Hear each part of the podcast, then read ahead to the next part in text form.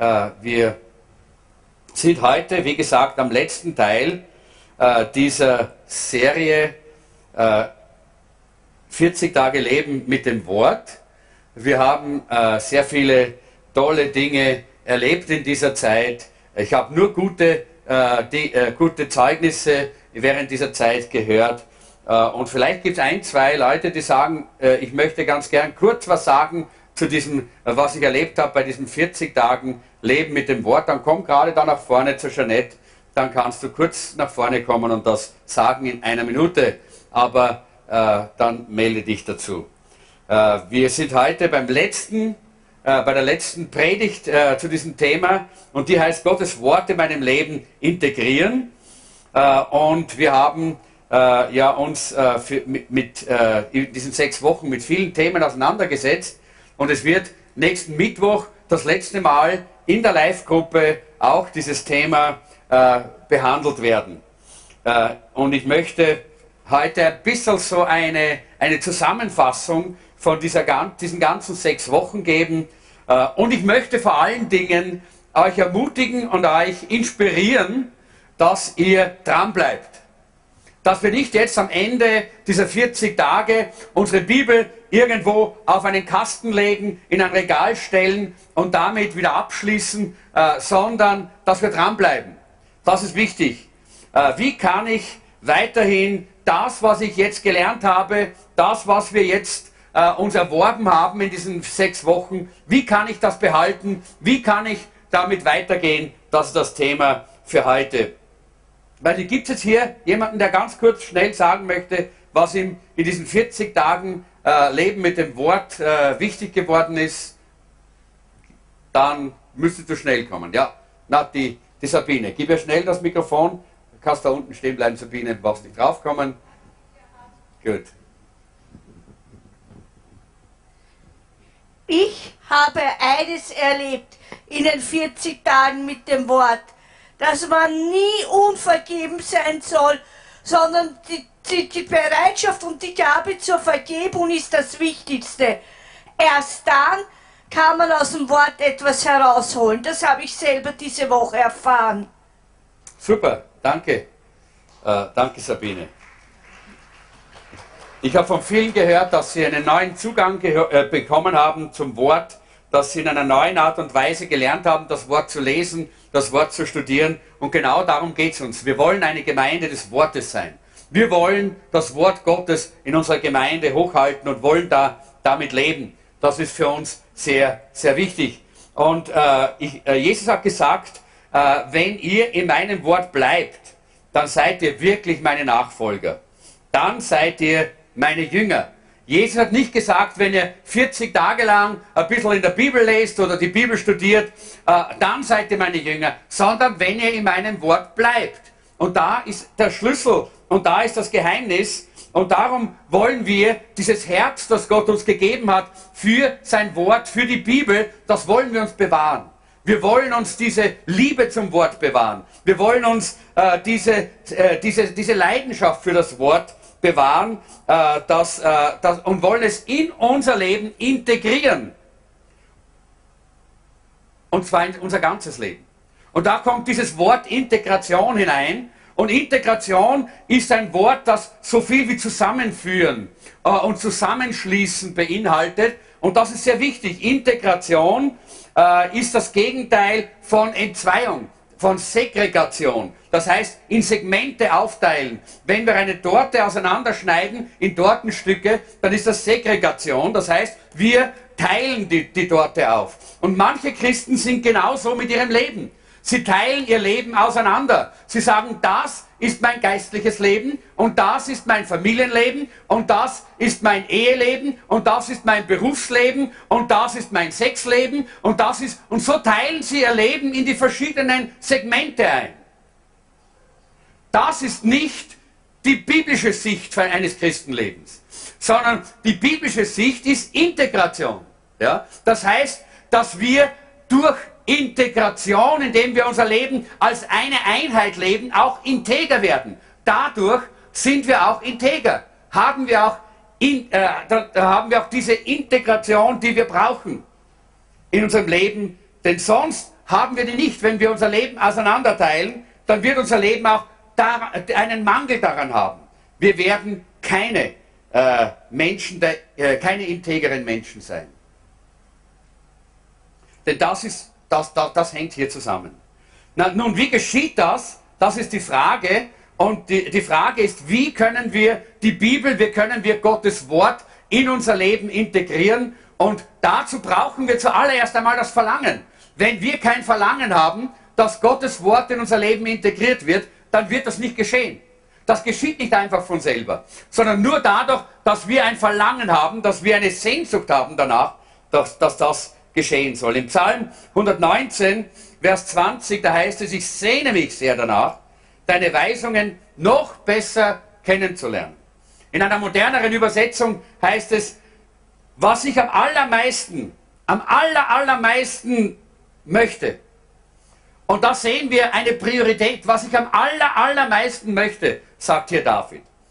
Und was ich alle Zeit möchte, das heißt, das ist Integrität. Das heißt, alle Zeit. Nicht nur, wenn ich im Gottesdienst sitze. Nicht nur, wenn ich in der Gebetszeit bin. Sondern alle Zeit. David sagt, was ich am allermeisten und alle Zeit möchte, das ist dein Wort zu ehren.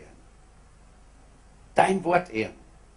David sagt, ich möchte ein Mann des Wortes sein. Und genau darum geht es uns eigentlich am Ende dieser, äh, dieser 40 Tage Leben mit dem Wort, dass wir Männer und Frauen des Wortes sind dass das Wort Gottes in unserem Leben einen wichtigen Platz hat. Dass das keine, äh, keine Rolle spielt, ob wir am Arbeitsplatz sind, ob wir zu Hause sind, äh, ob wir in der Gemeinde sind, ob wir auf der Straße spazieren gehen oder irgendwo im Urlaub sind. Dass wir immer Männer und Frauen des Wortes sind. Dass das nicht ein Spezifikum ist für unsere Gottesdienste, sondern für unser Leben. Dass unser Leben Integrität hat, Integrität durch das Wort Gottes, indem das Wort integriert ist in unser Alltagsleben, in unser gesamtes Leben, in jeden Bereich unseres Lebens. Das ist eigentlich der Sinn und das ist das Ziel auch dieses heutigen, äh, dieser heutigen Predigt. Und die Frage ist eben, wie tun wir das? Und ich möchte euch einfach diese sechs einfachen Schritte zeigen heute, die wir über diese sechs Wochen eigentlich uns schon angeschaut haben, indem wir sechs verschiedene Bibelstellen auswendig gelernt haben. Und genau diese sechs Bibelstellen, die wir auswendig gelernt haben in diesen Wochen, sind die Schlüssel für eine Integration des Wortes Gottes in unser Leben. Wenn du diese, äh, diese Bibelstelle nicht nur auswendig kannst, sondern anfängst, dein Leben danach auszurichten, dein Leben darum herum zu bauen, dann wird das dein Leben auch bestimmen und dein Leben wird davon auch beeinflusst werden. Darum ist die Frage, diese Frage heute, die wir beantworten wollen, wie ich Gottes Wort in mein Leben integrieren kann, äh, indem wir diese auswendig gelernten Verse auch da äh, anwenden. Äh, schauen wir uns mal an. Das erste ist, das ist der, der, der erste Schritt, ich muss auf das Wort bauen. Wir haben diesen Vers, Matthäus 7, Vers 24, den haben wir auswendig gelernt. Wer meine Worte hört und danach handelt, der ist klug. Man kann ihn mit einem Mann vergleichen, der sein Haus auf felsigen Grund baut. Das ist ein wichtiger erster Schritt. Die Bibel, Gottes Wort, muss das Fundament unseres Lebens werden. Es muss das Fundament sein. Was immer wir für ein Fundament äh, legen, wenn wir ein Haus bauen wenn wir irgendein Bauwerk errichten, was immer wir für ein Fundament bauen, das bestimmt, was man drauf bauen kann, wie groß man drauf bauen kann. Ich erinnere mich, wie wir dieses Haus hier gekauft haben. Äh, da haben wir damals, äh, waren wir begeistert, es war, ein klein, es war, eine kleine Fabrik hier, wir haben das Haus gekauft und wir haben, äh, haben dann uns Pläne machen lassen von einem Architekten äh, und der Architekt hat gesagt, okay, wir können da oben zwei, drei Stockwerke draufbauen, das wird ganz toll und das wird schön groß. Und äh, haben wir gesagt, super. Und dann haben wir die, den Geologen geholt, äh, äh, um, der, um, den Untergrund und die Fundamente zu prüfen. Und der Geologe hat dann da hinunter gebohrt und der hat festgestellt, dass da unten sechs Meter Sand sind unter, un, unter unserem Haus und dass die Fundamente gerade so auf dem Sand stehen. Ja? Äh, also dieses Haus ist auf Sand gebaut. in der Zwischenzeit nicht mehr, weil wir es ein bisschen verstärkt haben. Wir haben es verbessert. Es war viel Arbeit, wir mussten ihn untergraben bis, zu den, äh, bis zum Ende der Fundamente und hier einiges tun, aber wir konnten nicht draufbauen, weil der Untergrund und die Fundamente das nicht gehalten hätten. Was immer du für ein Fundament legst in deinem Leben, das bestimmt, wie dein Leben ausschauen wird. Das bestimmt, ob du in deinem Leben große Dinge erleben wirst, ob du in deinem äh, Leben wirklich äh, zu etwas, äh, etwas erreichen wirst, was signifikant ist in deinem Leben, oder ob du ganz schlicht und einfach nur eine kleine Hütte bauen kannst mit deinem Leben. Gerade überleben. Gerade so dahin und gerade überleben. Das ist immer abhängig vom Fundament. Deshalb ist es so wichtig, dass das Wort Gottes unser Fundament ist, dass wir unser Leben auf den Felsen gebaut haben, der die Wahrheit ist. Wisst ihr, Wahrheit verändert sich nicht. Wahrheit verändert sich nicht, Meinungen verändern sich, aber Wahrheit ist immer dieselbe. Wenn es heute wahr ist, dann war es vor 3000 Jahren auch wahr. Und dann wird es in der nächsten Zukunft auch wahr sein. Die Meinungen gehen auseinander, wahrscheinlich. Meinungen verändern sich, aber die Wahrheit bleibt immer gleich. Und das ist ein felsenfestes Fundament für unser Leben. Deshalb müssen wir uns auf die Wahrheit stützen und nicht auf irgendwelche Meinungen, auf irgendwelche Äußerlichkeiten, damit wir ein ordentliches Fundament in unserem Leben haben. Das ist wichtig. Das, ist, das gibt uns die Stabilität, weil, das, weil die Wahrheit sich nie verändert. Und deshalb ist es sehr wichtig, dass wir uns bewusst sind, es gibt so viele falsche Fundamente in dieser Welt. Die Menschen bauen ihr, ihr Leben auf alles Mögliche auf. Und wir müssen uns davor hüten, das auch zu tun. Und deshalb schauen wir uns jetzt einmal zumindest vier ganz übliche Fundamente an, die wir nicht für unser Leben verwenden sollen. Vor denen wir uns hüten sollten. Die ganz wichtig sind, dass wir die nicht in unserem Leben anwenden. Das erste, das erste unverlässliche Fundament ist die populäre Kultur. Einige Leute bauen ihr Leben darauf, was alle anderen sagen. Weil alle sagen, dann muss es stimmen, dann mache ich das. Wenn alle es tun, dann tue ich es auch. Wenn es populär ist, dann tue ich es. Wenn es nicht populär ist, dann tue ich es nicht. Aber populär ist heute etwas und morgen ist es unpopulär. Dann ist man ständig, ständig, ständig diesem Wandel unterworfen. Es, gibt kein festes Fundament für unser Leben. In 2. Mose 23, 2 sagt Gott, er sagt, folge nicht der Mehrheit, wenn sie im Unrecht ist. Und die Mehrheit ist oft im Unrecht. Sehr, sehr oft im Unrecht. Ja. Ganz besonders, wenn es um das Wort Gottes geht. Ganz besonders, wenn es um die Wahrheit geht. Gibt es so viel, äh, was, die, was die Mehrheit nicht weiß und falsch, äh, falsch äh, interpretiert und eine falsche Meinung hat. Deshalb sagt Gott, folge nicht der Mehrheit, äh, wenn sie im Unrecht ist. Weil dann haben wir ein Fundament, das auf Sand gebaut ist und das wird nicht halten. Das zweite, das zweite unverlässliche äh, Fundament, das ist äh, die Tradition. Worauf du nicht bauen sollst, das ist die Tradition. In Markus Kapitel 7, Vers 8 sagt Jesus, denn ihr verlasst das Gebot Gottes und haltet die Überlieferungen, also die Traditionen der Menschen ein. Äh, viele Menschen bauen äh, ihre, ihr Leben auf Tradition. Sie sagen, so habe ich es immer schon gemacht und so mache ich es auch wieder. Und so hat es mein Vater schon gemacht und so hat es mein Großvater schon gemacht und ich werde es auch so machen. Ja? Kennen wir, oder? Österreich ist da sehr, äh, sehr, äh, äh, sehr berühmt dafür, ja? Sehr traditionell zu sein. Immer noch, immer die Traditionen weiterzuführen. Tradition ist nicht immer schlecht. Das ist wichtig, dass wir das verstehen. Weil Tradition hat ja irgendwann einmal dort angefangen, dass etwas funktioniert hat und dann hat man daraus eine Tradition gemacht. Aber das Wichtige ist, zu verstehen, Traditionen überholen sich.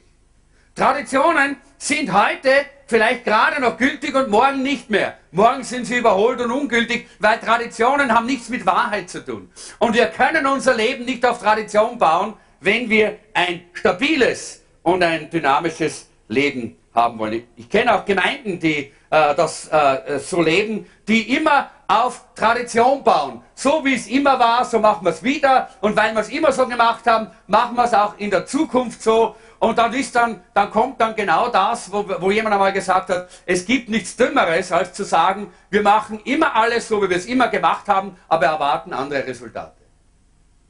Versteht ihr? Das geht nicht. Sondern Gott will Veränderungen in uns hineinlegen. Deshalb können wir nicht unser Leben auf, äh, auf Tradition bauen. Das Wort Gottes ist einfach die, die, die, das richtige Fundament. Das dritte, worauf du nicht bauen solltest, das ist deine Vernunft. Ich weiß, wir alle brauchen Vernunft und es ist gut, vernünftig zu sein. Gott hat uns diese Gabe gegeben, dass wir Vernunft haben und auch vernünftig sein können. Aber es ist sehr wichtig, dass Vernunft nicht unser Maßstab wird. Weil unsere Vernunft ist sehr, äh, ist sehr äh, fehlbar. Nicht, also immer wieder und immer wieder wird unsere Vernunft uns zeigen, dass wir, oh, es wird sich zeigen, dass unsere Vernunft falsch liegt, fehl äh, in die falsche Richtung geht. Sprüche 16, 25, da heißt es, der Mensch hält einen Weg für richtig, schaut so aus, das wäre das Richtige. Das ist gut. Meine Vernunft sagt mir, das machst jetzt, das ist richtig, tu das, dann bist richtig dran. Und dennoch, am Ende heißt es hier, am Ende, also Sackgasse, am Ende führt es in, die Tod, führt er in den Tod. Wie oft hast du schon eine Entscheidung getroffen, weil du gedacht hast, das ist vernünftig? So wie zum Beispiel, ich muss diese Person heiraten. Vernünftig. Ja? Oder äh, ich muss in dieses Geschäft einsteigen. Vernünftig. Da kann man was verdienen. Vernünftig. Ja? Oder ich muss äh, diesen Job annehmen. Vernünftig. Oder ich muss dort dieses in, diese Investition tätigen. Das ist vernünftig von meinem Verstand her. Und das, was so vernünftig ausgeschaut hat, hat dann geendet in einer großen Katastrophe. Wer von euch hat das schon mal erlebt? Ja, das kennen wir alle, oder? Ja, weil unsere Vernunft nicht der Maßstab sein kann, auf dem wir unser Leben aufbauen, und unser Fundament, unser Fundament bauen, sondern der, das Wort Gottes ist unser Maßstab. Das Wort Gottes muss unser Maßstab sein und das Reden Gottes und der Heilige Geist, der zu uns redet durch das Wort Gottes. Das ist unser Maßstab, das ist unser, äh, auch unsere Richtlinie, das führt uns wie ein Kompass, das Wort. Nicht unsere Vernunft. Und das Letzte, das Wichtigste, dass wir uns davon wirklich äh, fernhalten, dass wir das Ja nicht, äh, dass wir das, äh, dass wir das ja, dass wir ja, ja nicht darauf unser Leben bauen, das sind die Gefühle. Viele Menschen in unserer Zeit bauen ihr Leben auf ihre Gefühle. Einfach nur, wenn es sich gut anfühlt, dann tun wir es. Wenn es klasse ist, wenn es mir, taugt, dann tun wir es. Ja. Man baut sein Leben auf Gefühl. Ich habe eine Bibelstelle aus Richter 21 aufgeschrieben. Das ist, muss, müsst ihr mal denken, das ist 5000 Jahre ungefähr her, äh, dass das in der Bibel, äh, in der Bibel, äh, dass das aufgeschrieben wurde, dass es geschehen ist. Und zwar zur Zeit der Richter in Israel heißt es, zu jener Zeit gab es keinen König in Israel und die Menschen taten, wonach sie sich gerade fühlten. Das könnte heute in der Zeitung stehen, oder? Das ist eigentlich eine, eine Beschreibung unserer Zeit und der Menschen, wie sie heute ihr Leben leben. Genauso ist das damals gewesen und es ist auch heute immer noch gleich. Warum ist das so wichtig, dass wir das nicht tun? Weil Gefühle uns immer belügen. Gefühle belügen uns mehr selber, als wir jemals andere belügen können. Habt ihr das schon erlebt? Ja? Belü äh, Gefühle sagen uns, das ist super gelaufen. Und alle sagen, das war jetzt eine Katastrophe. Ja. Gefühle sagen uns, wir sind gerade an der, an der Kippe, an der Kippe zum Absturz. Und dabei geht alles ganz gut. Ja. Weil die Gefühle nicht die Dinge richtig beurteilen können. Und das, unsere Gefühle lügen immer wieder, lügen uns immer wieder an. Sie sind einfach unverlässlich, unsere Gefühle. Wenn wir nach unseren Gefühlen leben, dann werden wir von unseren Stimmungen manipuliert.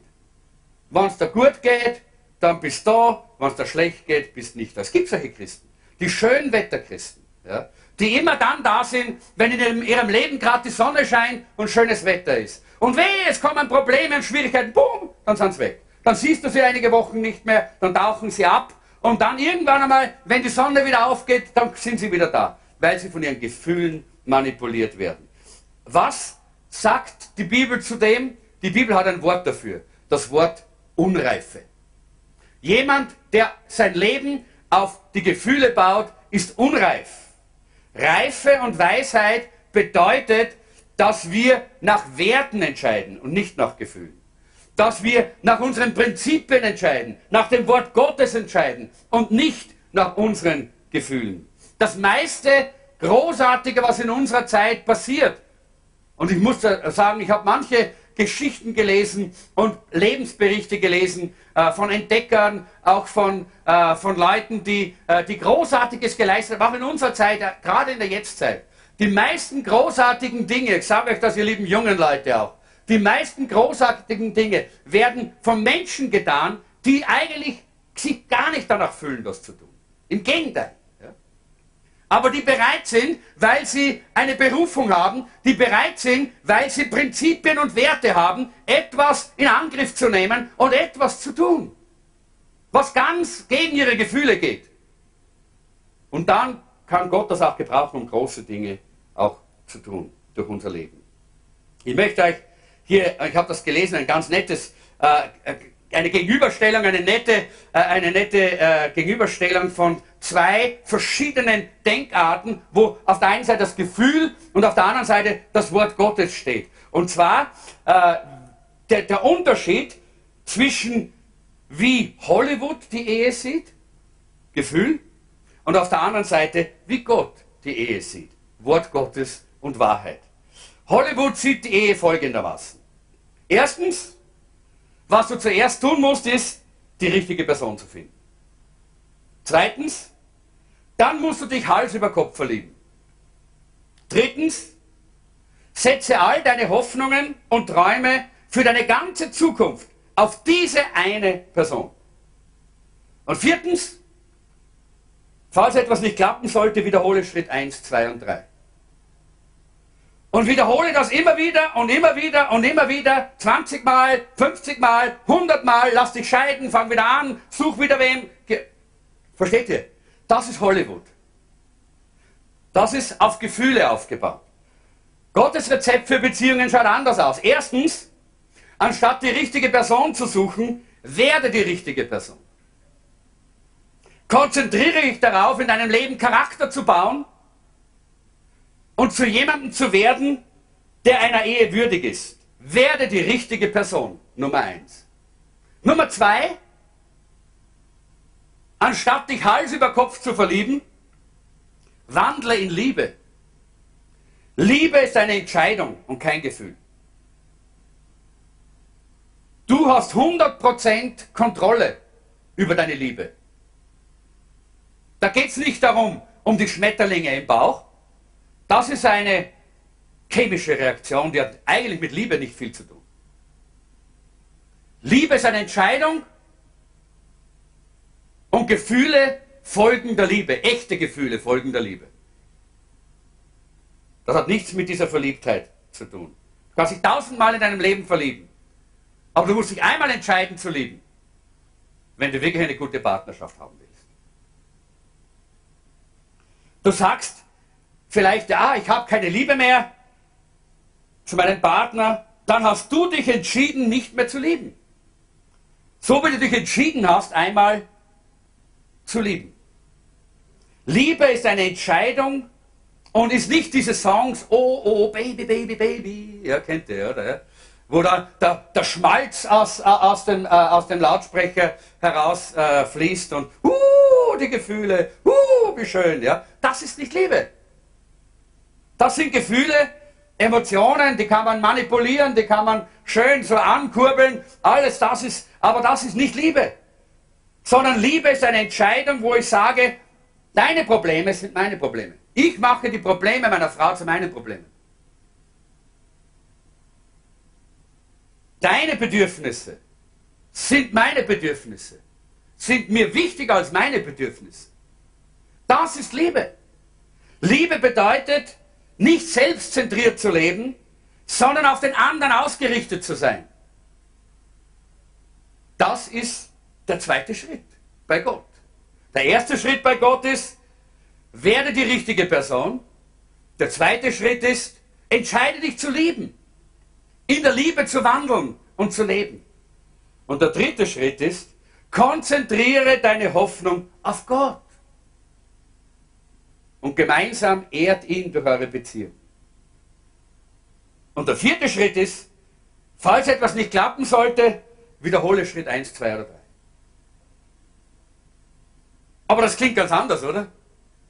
Weil da geht es um unsere Entwicklung, da geht es darum, dass wir zu Männern und Frauen Gottes werden, damit, dass wir zu Männern und Frauen des Wortes werden, wo das Wort Gottes uns verändert, wo Charakter in unserem Leben ist und wir Beziehungen haben können, die so fantastisch sind. Leute, Gott hat eigentlich geplant, dass Ehen wunderbar sein sollen. Ich weiß, es gibt auch in christlichen Ehen Konflikte und, äh, und, und, und, äh, äh, und Probleme, die gelöst werden müssen. Aber Gott ist der, der Probleme löst und der uns hilft und uns durchträgt, wenn wir diese drei Schritte in unserem Leben beachten. Wiederhole sie nicht nochmal. Könnt ihr euch selber dann noch einmal vielleicht darüber nachdenken. Und ich möchte auf das Wort Gottes bauen in meinem Leben. Ich möchte mein Leben auf das Wort Gottes bauen. Wir bauen unsere Beziehung, Jeanette und ich, auf das Wort Gottes. Und deshalb ist unsere Beziehung immer noch eine gute Beziehung. Deshalb sind wir immer noch, und das dürfen wir sein, verliebt ineinander. Aber nicht so mit diesem uh, Baby, Baby, sondern verliebt heißt, wir lieben einander. Wir haben uns entschieden, einander zu lieben. Und wir lieben einander auch da, wo es vielleicht jetzt nicht ganz so einfach ist. Und da vielleicht schon nicht den schwierigeren Teil als ich. Ja klar, weil manchmal sind wir eben auch nicht alle so vollkommen, außer du natürlich, du bist vollkommen, ja, das ist klar. Versteht ihr? Das ist so wichtig, dass wir verstehen, nur wenn wir auf das Wort bauen, können wir diese Stabilität haben in unserem Leben. Dritt, äh, zweitens, und es kommt der, der, der nächste Schritt, ich muss mich vom Wort ernähren lassen. Das, das erste war, ich muss das Wort als Fundament nehmen. Das zweite ist, ich muss mich vom Wort ernähren lassen. Die Bibel sagt uns immer wieder, dass sie geistliche Nahrung ist. Ja? Äh, das heißt, es gibt viele, viele verschiedene Bilder, die die Bibel über sich selber verwendet. Sie beschreibt sich als Wasser, sie beschreibt sich als Milch, sie beschreibt sich als Brot, sie beschreibt sich auch als Fleisch für, Geist, für unser geistliches Leben. Äh, sie ist eigentlich alles, was wir brauchen für unseren Lebensunterhalt. Das ist wichtig, dass wir das verstehen. Wir können uns mit der Bibel ernähren in unserem geistlichen, seelischen Leben. Wir brauchen nicht zu anderen Dingen greifen. Nicht zu Dingen, die nur Ersatzdinge sind, so wie Ersatzdrogen manchmal. Nein, das brauchen wir nicht. Wir brauchen nicht diese, diese externen Freuden, Spender sozusagen, diese, diese Glücklichmacher, diese, das brauchen wir nicht, weil das Wort Gottes uns alles gibt, was wir brauchen. Weil es uns tief befriedigt und tief erfüllt. Und deshalb, weil wir diese Kraft brauchen in unserem Leben, müssen wir uns vom Wort Gottes ernähren. Und das Interessante ist, je mehr wir vom Wort Gottes essen, desto hungriger werden wir, oder? Nach dem Wort. Mehr vom Wort und mehr vom Wort. Und in Kolosser Kapitel 3, Vers 16 heißt es, lasset das Wort Christi reichlich in euch, wie? Wohnen! Lass es reichlich in euch wohnen. Lass das Wort Gottes bei dir einziehen. Lass es nicht nur durchziehen, lass es nicht nur Gast sein in deinem Leben, lass es in dir wohnen. Lass es in dir so richtig fest werden. Das verändert dein Leben, das macht dein Leben reich und stark. Ich äh, glaube, ihr könnt euch äh, erinnern, wir haben das einfach in den letzten äh, Wochen auch immer wieder gehört, wie wichtig es ist, dass wir das Wort Gottes aufnehmen, uns damit beschäftigen, damit wir Kraft haben. Kein Wort heißt keine Kraft. Wenn du Kraft brauchst in deinem Leben für irgendwelche Dinge, dann brauchst du mehr Wort Gottes. Denn das Wort Gottes gibt uns diese Kraft. Und wir haben ja einige äh, Punkte, die wir uns kurz anschauen wollen. Erstens, äh, äh, das Wort Gottes wir müssen das Wort Gottes mit den Ohren hören. Jetzt haben wir genau diese Punkte, die wir auch in diesen Wochen in den Kleingruppen angeschaut haben, in unseren Live-Gruppen studiert haben miteinander. Erstens, wir müssen es mit den Ohren hören. Ja, das ist eh klar. Ja. Wir wollen es nicht nur sehen mit den Augen, sondern wir wollen es auch hören. Und die Bibel sagt, der Glaube kommt durch die Predigt oder durch das Hören des Wortes Gottes. So, wie hörst du äh, das Wort Gottes?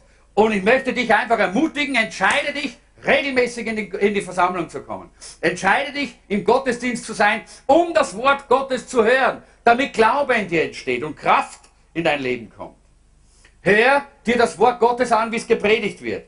Äh, hör, hör, zu, wenn es gelesen wird. Lies es dir selber laut. Oder es gibt auch diese, diese Audiobibel. Hör dir eine Audiobibel an. Lass das Wort Gottes in dich hinein gesprochen werden.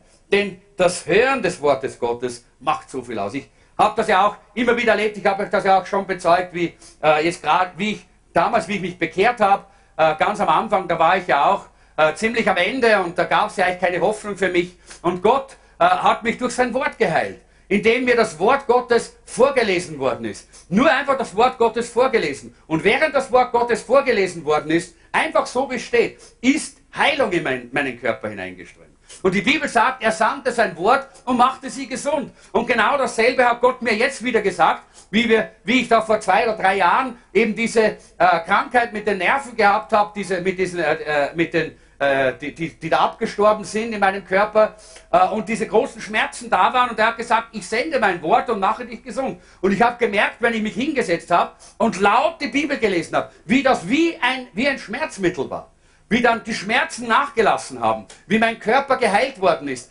durch das Wort, lesen und hören, höre das Wort Gottes, schau es nicht nur an, lies es laut, höre es, lass es in dein Leben hineingesprochen werden. Denn das Wort Gottes, es ist mehr als ein Buch.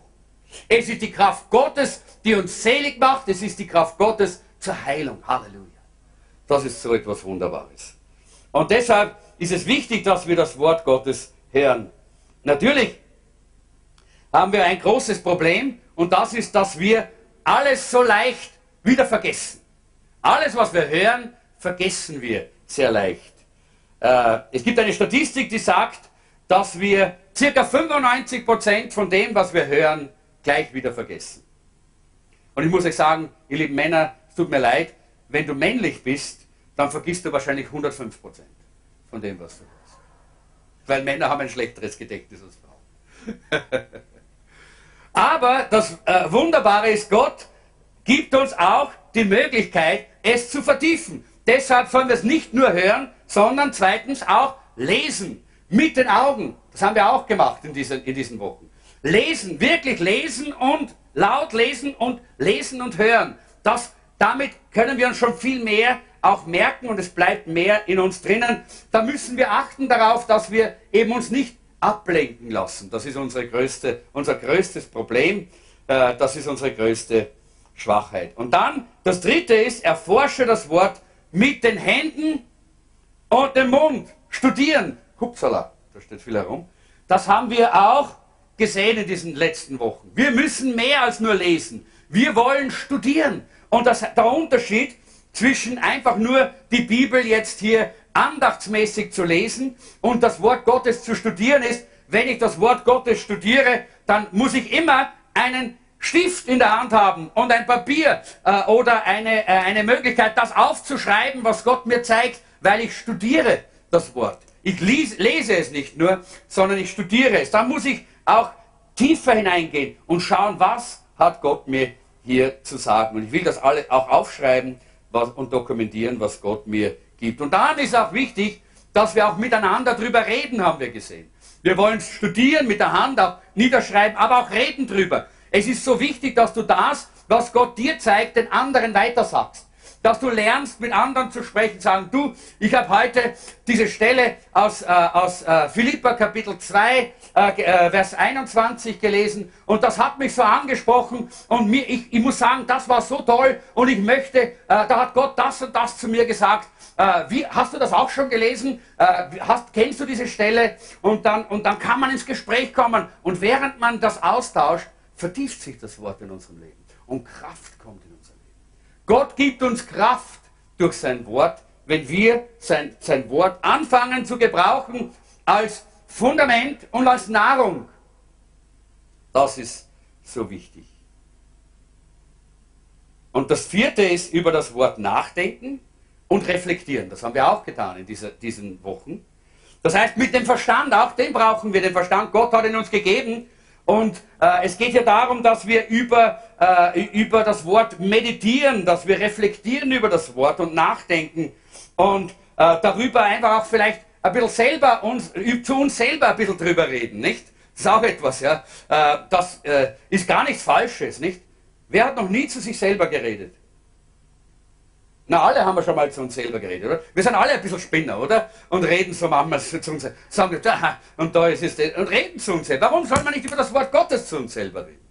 Ja, ist gut so, dass wir das einfach vertiefen, meditieren und bewegen in unserem Leben. Das ist ganz wichtig. Und das fünfte, das Wort Gottes speichern und festhalten in unserem, äh, in uns, mit unserem Herzen. Es ist ein Unterschied, ob wir uns an das Wort Gottes im Verstand oder mit dem Herzen erinnern. Und Gott will, dass das Wort Gottes nicht im Verstand stecken bleibt, sondern dass auch in unser Herz hineingeht. Dass unser ganzes Leben, dass unsere ganze Persönlichkeit vom Wort Gottes auch hier erfasst wird. Und ich möchte euch jetzt etwas zeigen. Ich glaube, Jeanette, bitte bringst du mir das. Äh, ich habe hier ein großes Glas, das seht ihr alle, oder? Ja. Äh, und und hier habe ich nichts anderes als ganz einfach Wasser. Danke Susi, wo ist die Susi? Susi hat mir heißes Wasser bereitet. Und ich werde jetzt das heiße Wasser hier, das ihr seht, das ist äh, nur reines Wasser. Ja, das ich jetzt hier in dieses Glas hineinschütte. So. Gut, also wir haben hier ein Glas mit Wasser und hier habe ich einen Teebeutel. Ja? Ganz einfach, ganz normaler Teebeutel. Ja? Und äh, diese, diese, dieses Glas mit dem Wasser, das ist ein Bild für deine Seele, für unsere Seele. Und der Teebeutel ist das Wort. Ja? Habt ihr es? Gut. Also, kann, äh, wir haben also gelernt in dieser, in dieser äh, Zeit, wie wichtig es ist, dass wir einfach das Wort Gottes hören. Wir können das Wort Gottes einfach mal, einfach nur mal hören. Ja? Und wenn man das, das ist so wie das, einmal gehört, was ist geschehen mit diesem Wasser? Ist nicht viel geschehen, oder? Hat sich nicht sehr viel getan bei diesem Wasser.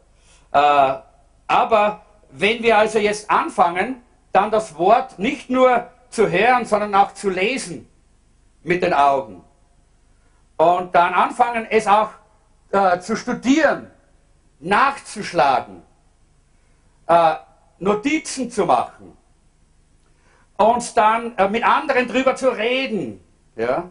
Dinge äh, dann vielleicht, die, äh, die, wir gefunden haben, zu reflektieren und zu meditieren aus dem Wort. Ja? Und dann es wieder zu lesen und noch einmal zu lesen und noch einmal zu lesen. Ja? Äh, und dann vielleicht Fragen zu stellen, diese ganzen verschiedenen Fragen, die wir, die wir uns auch angeschaut haben, die man dem Wort stellen kann. Nicht? Und dann vielleicht das Ganze in eigenen Worten noch einmal selber formulieren und aufschreiben. Und wenn wir dann sagen, Herr, ich habe gehört, wie du zu mir redest, ist es das, was du mir sagen möchtest? Ich danke dir dafür. Und dann haben wir vielleicht unseren eigenen Namen eingesetzt, haben es personifiziert. Ja? Dann sehen wir, dass schon ganz anderes geschehen ist mit diesem Wasser, mit der Seele. Seht ihr? Das bedeutet, dass wir mit dem Verstand und dem Herzen uns mit dem Wort beschäftigen. Und das bedeutet auch, dass wir das Wort auswendig lernen, dass es in uns ist. Und wenn wir das tun, dann geschieht etwas in unserer Seele. Etwas geschieht, so wie etwas mit diesem Wasser geschieht. So wird unsere Seele verändert, so wird unsere Seele aufgebaut. Wir merken, wie etwas ganz Besonderes in unserer Seele ist. Das Wasser hat Farbe angenommen, oder? Und? Ah, Das duftet.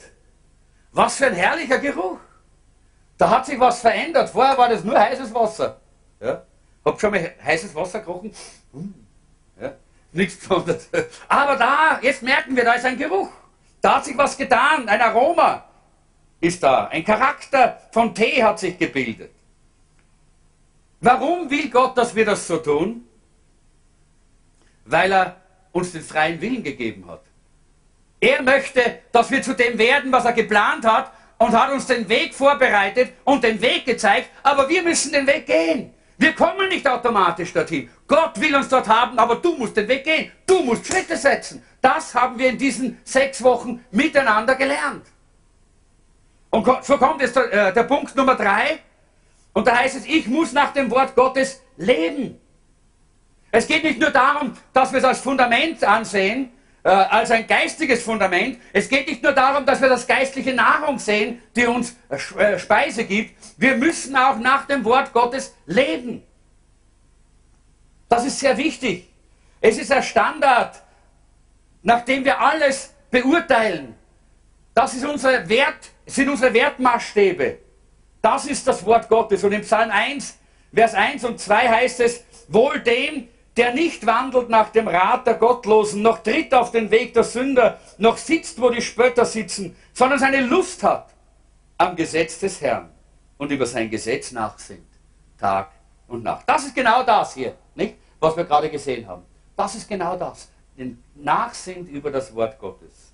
Was bedeutet das eigentlich jetzt hier, was wir hier sehen? Das bedeutet, dass dieser, dieses, äh, dieser Rat der Gottlosen, von dem hier der Psalmist äh, äh, schreibt, das ist all das, was wir täglich hören, was uns ständig herankommt. Durchs Fernsehen, durch die Zeitungen, durch Freunde, durch Filme, durch alles Mögliche kommt dieser Rat der Gottlosen an uns heran. Und es ist so wichtig, dass wir uns nicht nach dem Rat der Gottlosen richten in unserem Leben.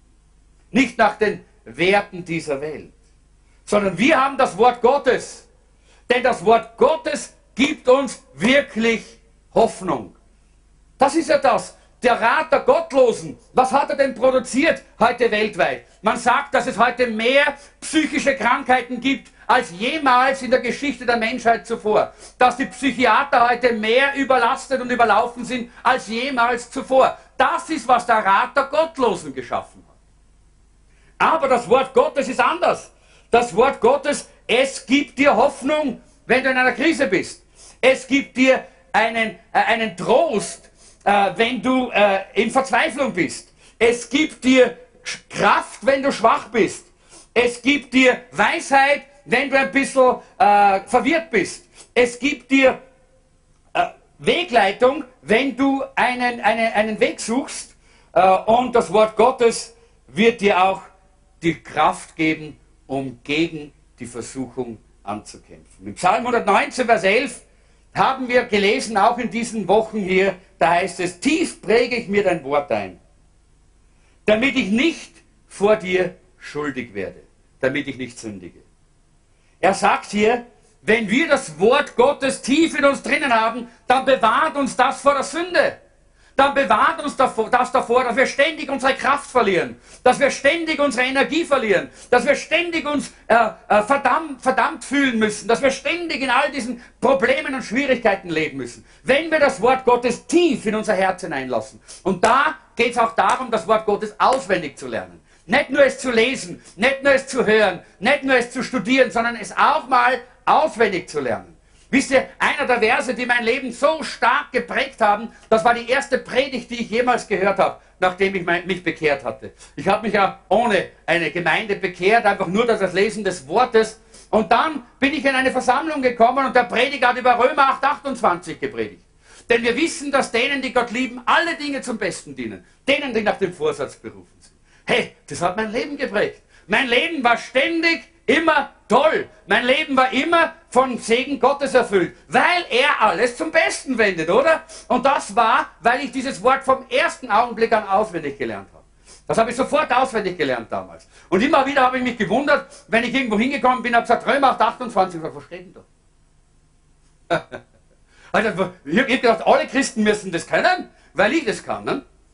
Äh, aber es war nicht so. Aber ich kann euch eines sagen, lernt das auswendig. Römer 8, 28 ist ein guter Vers, der dich immer in schwierigen und problematischen Situationen immer wieder zu Gott hinführt und auf Gott äh, hinweist.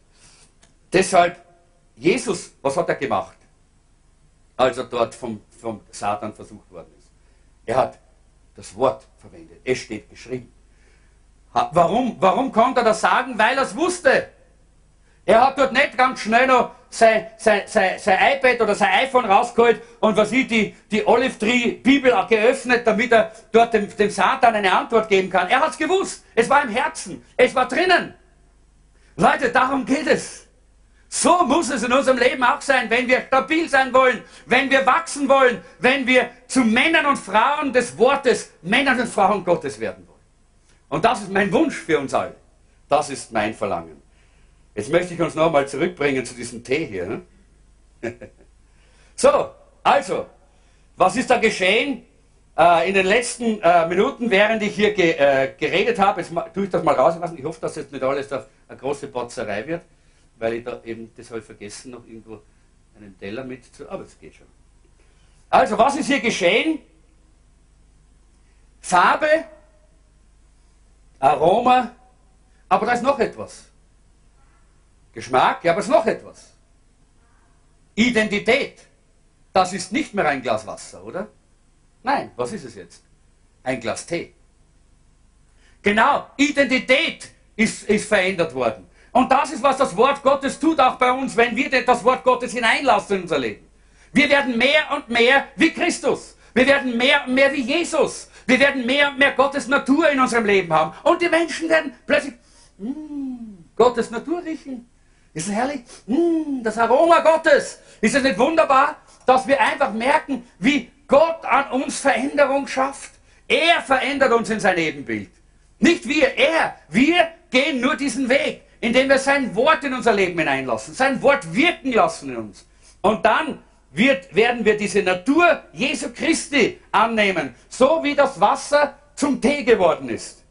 Wirst du von einem ganz normalen ungöttlichen, unchristlichen, äh, äh, mürrischen, äh, was ich was, äh, lieblosen äh, Menschen, wirst du plötzlich zu einem Mann oder einer Frau, äh, die die Liebe Christi ausstrahlen, die die Freude Gottes im Leben haben, die die Stabilität haben und nicht mehr hin und her fallen, sondern Stabilität, Stabilität im Leben, weil deine Natur verändert worden ist. Deine Identität hat sich verändert, weil du das Wort Gottes hineinlässt. Es liest, es hörst, es meditierst, es weitersagst, es, äh, äh, es zurückbetest zu Gott, äh, es, es mit deinen, äh, deinen eigenen persönlichen äh, äh, Worten ausdrückst und so weiter. All das, was wir in diesen sechs Wochen gelernt haben. Und ich möchte das immer wieder unterstreichen. Hör nicht auf damit.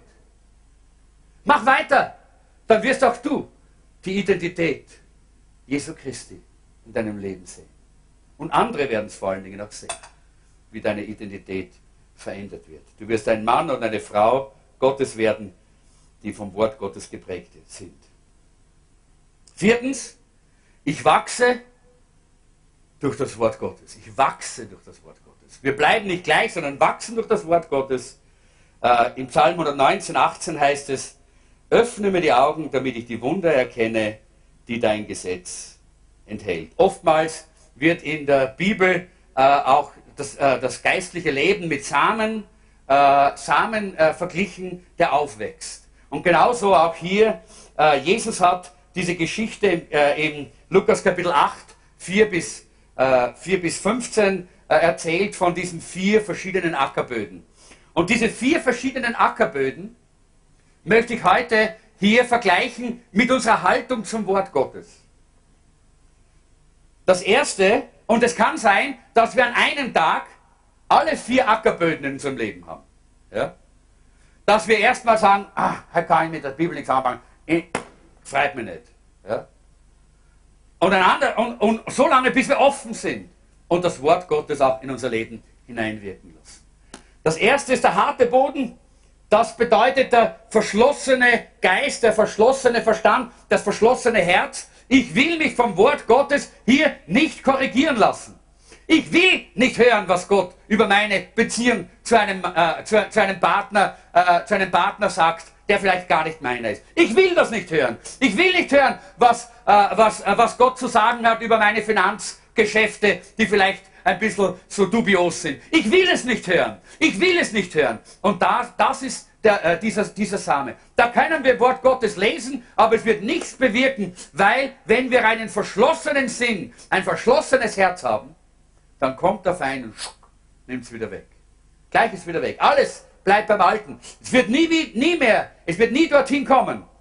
Es wird nie dorthin kommen, wenn wir einen verschlossenen Geist haben. Deshalb ist die erste Aktion, um die es hier geht, die erste Aktion ist ein offenes Herz zu haben. Entscheide dich, ein offenes Herz und einen offenen Sinn für das Wort zu haben. Das können wir persönlich machen, indem wir sagen, oh, ich möchte mich öffnen. Was sagt das Wort zu meiner Lebenssituation? Was sagt Gott zu mir? Was spricht er zu mir? Zweite ist der felsige Boden.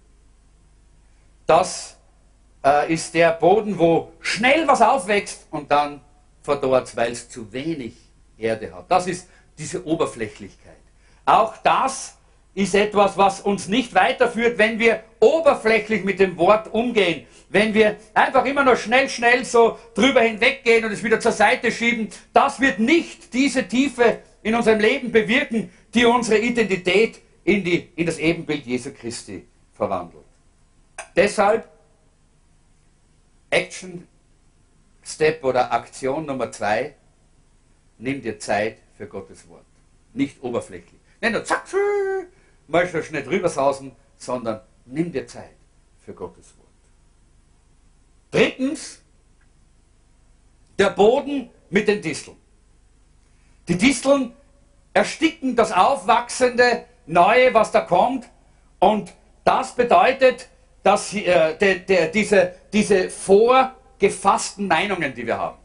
Äh, wir haben schon die Meinung, wir wissen schon ganz genau, äh, was, wir, was wir wollen, was geschehen soll in unserem Leben und wie es ausschauen soll. Und das erstickt sofort das Neue, was Gott in unserem Leben durch sein Wort tun möchte.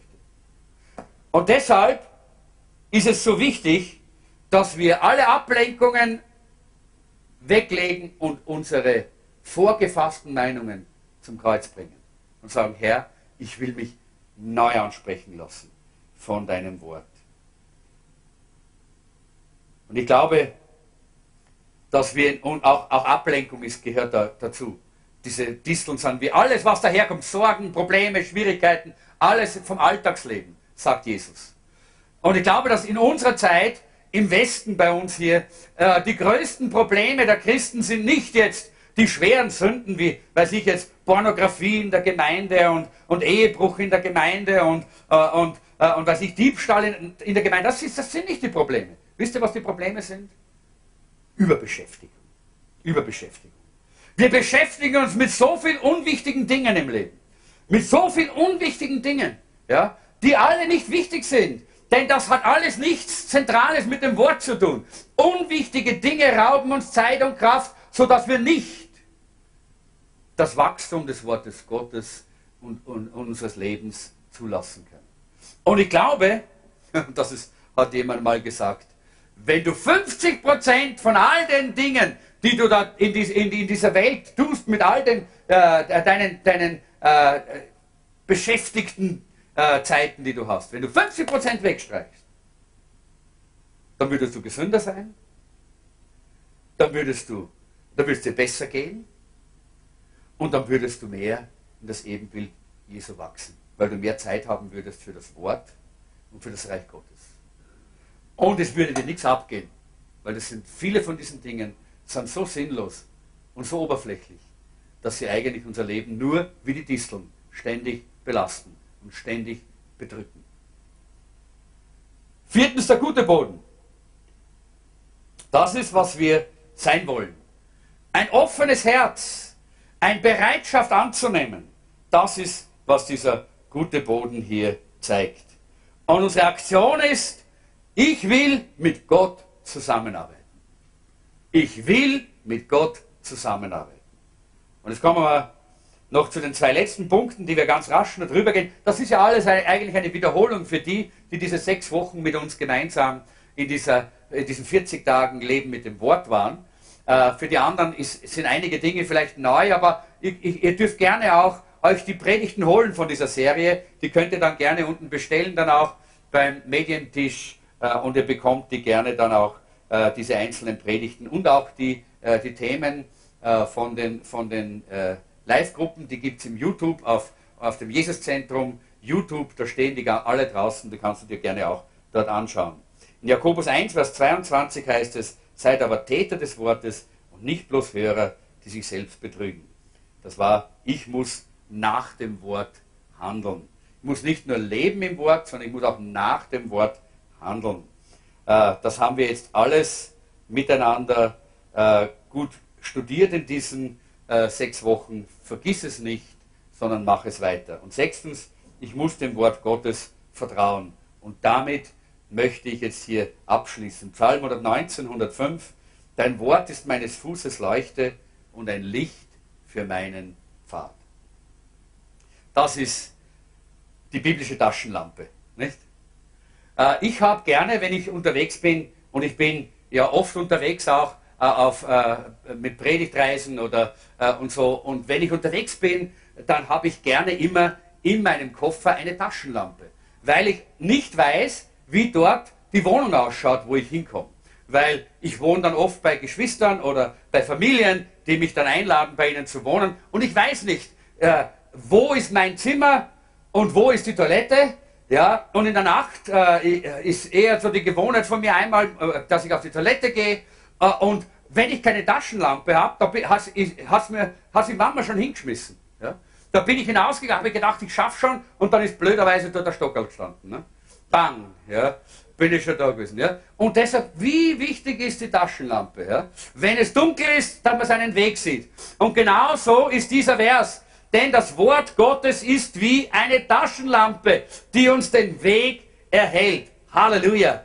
Wenn du, äh, wenn du in Problemen bist, wenn du in Schwierigkeiten bist, wenn du sagst, hey, ich bin ganz durcheinander, dann kann ich dir nur eines sagen, du bist in der Dunkelheit und du brauchst eine Taschenlampe. Weißt du, wo du sie findest? Hier ist die Taschenlampe. Fang an, das Wort zu lesen. Fang an, das Wort zu studieren. Fang an, das Wort zu hören. Fang an, diese, äh, diese Dinge, die wir in diesen sechs Wochen gelernt haben, umzusetzen. Und du wirst sehen, wie dein Leben erhellt wird.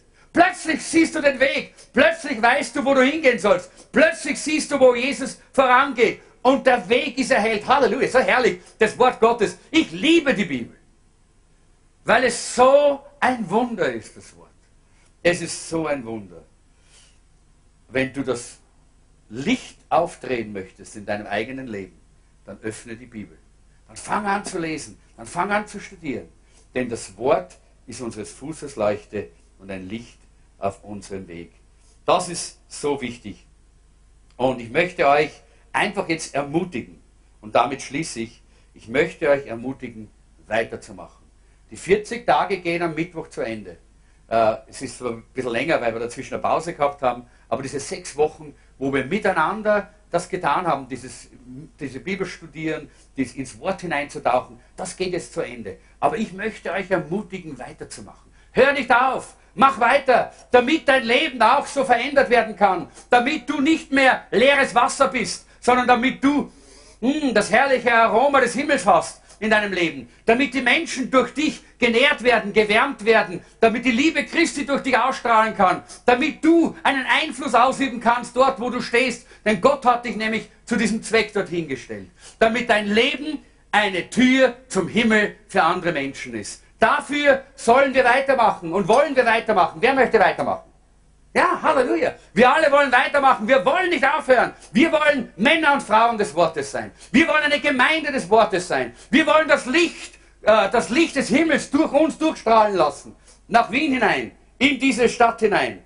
Und das ist es, ist wichtig. Deshalb wollen wir auch weiter miteinander studieren. Ich möchte euch ermutigen, auch weiterhin in einer Kleingruppe zu bleiben auch weiterhin in einer, in einer Live-Gruppe zu sein. Wenn du noch nicht in einer Live-Gruppe bist, dann schließ dich einer Live-Gruppe an. Und wenn diese fünf Monate zu Ende sind, das heißt, wenn die Sommerpause dann vorbei ist, im Ende August, dann kannst du gerne mal in eine andere Live-Gruppe wechseln, aber bleib mal diese fünf Monate in deiner Live-Gruppe und studier mit den Leuten und lerne äh, das Wort auch äh, kennen mit diesen Leuten, äh, wo, mit denen du zusammen bist. Und du wirst sehen, wie dein Wachstum sichtbar wird. In der Live-Gruppe, in der Gemeinde, in deiner Familie, an einem Arbeitsplatz, dort, wo du dich aufhältst, weil du verändert worden bist, deine Identität.